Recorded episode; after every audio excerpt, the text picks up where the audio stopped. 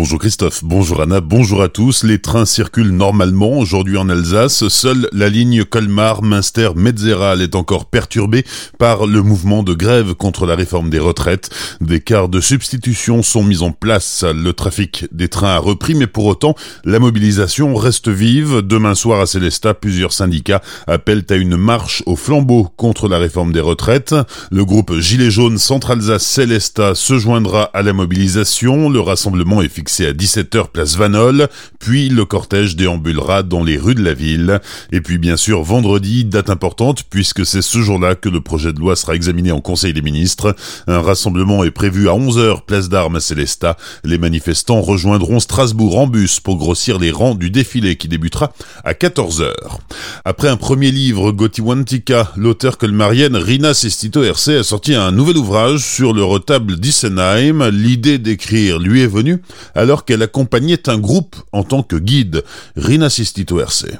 J'avais un groupe et je regarde le retable quand il la première ouverture, tu vois cette crucifixion terrible où le Christ est en souffrance extrême et à ses pieds, il y a un agneau, un agneau qui porte la croix. Bon, c'est l'agneau crucifère, c'est le symbole, un des premiers symboles chrétiens qui veut simplement, entre guillemets, simplement dire Jésus, il n'a fait que aimer et on l'a mis en croix pour ça. C'est donc vraiment l'agneau d'innocent. Très bien. Mais le problème, si on peut parler de problème, c'est que si on regarde bien cet agneau, il y a du sang qui gicle de son cou et qui arrive dans une coupe dorée qui est forcément le Graal. Et ça, c'est un problème parce que le Graal, ça fait partie d'une mythologie légendaire, historique, je ne rentre même pas dans le débat, mais en tous les cas, ça fait partie de la culture bretonne, donc païenne. Qu'est-ce que vient faire un truc païen en première ouverture, plein centre, au pied du Christ? Alors là, j'ai commencé à mettre le doigt. Parce que quand tu parles du Graal, alors il y a tellement d'interprétations possibles. Des propos recueillis par Pablo Desmar, le nouveau livre de Rina Sestito RC est publié aux éditions Saint-Honoré. Il est disponible à la FNAC ou en ligne sur esoterina.com.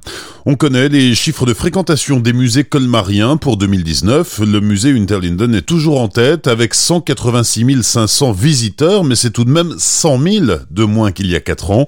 Arrive ensuite, bien plus modeste, le musée du Jouet, 80 000 visiteurs, le musée Bartholdi, qui a accueilli quelques 27 000 personnes l'an dernier, et enfin le musée d'histoire naturelle et d'ethnographie, qui a accueilli l'an dernier 18 000 visiteurs, c'est 3 000 de plus qu'en 2018. Le guide Michelin édition 2020 sorti lundi prochain. Avant cela, le célèbre Guide Rouge décerne deux nouveaux bibes gourmands en Alsace, une distinction qui récompense les restaurants gastronomiques proposant de bons repas à petit prix. C'est le cas des restaurants Les Grands Arbres Verte Vallée à Münster et de l'Aigle d'Or à Rimbach près Gubwiller. Un mot de sport, il y a du hockey sur glace. Ce soir, les Scorpions de Mulhouse se déplacent dans le sud pour affronter les Aigles de Nice, match pour le compte de la 36e journée de Ligue Magnus. Coup d'envoi à 20h. L'élection de la reine de Célestat samedi soir au Maten. Comme chaque année, les Matchores coordonnent l'événement. Neuf candidates en compétition cette année. Elles ont entre 17 et 23 ans. La soirée débute à 19h30 et il est recommandé de réserver. Plus d'infos sur la page Facebook de l'événement Reine de Célestat. Enfin, si vous êtes en manque de poudreuse, la station du Markstein ouvre une piste aujourd'hui. Les canons à neige ont produit suffisamment pour permettre aux skieurs de faire quelques descentes. La piste de la Ouvre ce matin avec un tarif unique de 10 euros. Mais le niveau d'enneigement est insuffisant et la nordique des crêtes de ski de fond prévue ce week-end au Markstein est annulée faute de neige. C'est la première fois que l'organisation est confrontée à ce genre de situation depuis la création de l'épreuve en 2003. Certaines courses de jeunes sont maintenues demain mais au Bredfirst. Plus d'infos sur le site nordiquedescrètes.org. Bonne matinée et belle journée sur Azure FM. Voici la météo.